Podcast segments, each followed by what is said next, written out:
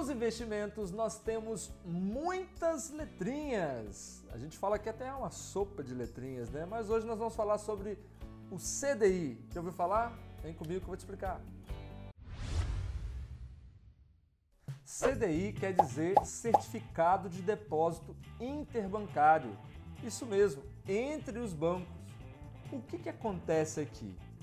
Geralmente, um banco ele pode encerrar o seu dia no negativo. O que, que é isso, Léo? Quando eu tenho muito saque, ou seja, as pessoas estão sacando, vão lá e vão sacar, vão sacar, vão tirar o dinheiro daquela conta, ao mesmo tempo pouco depósito. Isso acontece. E o que, que geralmente faz quando chega a noite? Aquele balancete, né? um fechamento de caixa e o banco, quando olha e vê que há um saldo negativo, ele começa aí a pegar empréstimo de outro banco. Mas por que, ele faz isso se ele tem dinheiro no outro dia? Porque há uma lei do Banco Central dizendo que não pode finalizar o dia no negativo. O Banco Central ele é muito ali, em cima, diante de algumas leis que protegem os seus bancos. Ou seja, Alguns são concorrentes? Nem tanto. Eles se ajudam. E aí vem o CDI. O que é o CDI?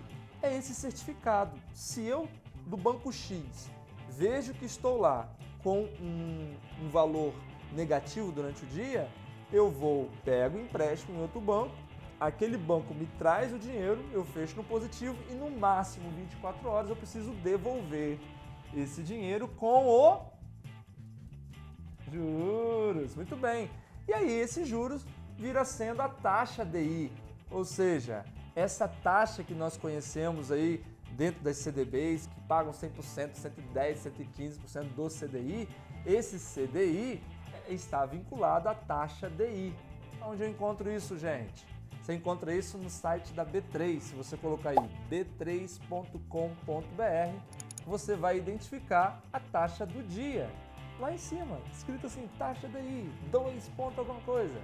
Aquela taxa é basicamente a taxa aí que um banco paga o outro, mais a outra coisa, o outro valor que ele pegou lá para fechar o caixa dele. Então isso acontece sempre.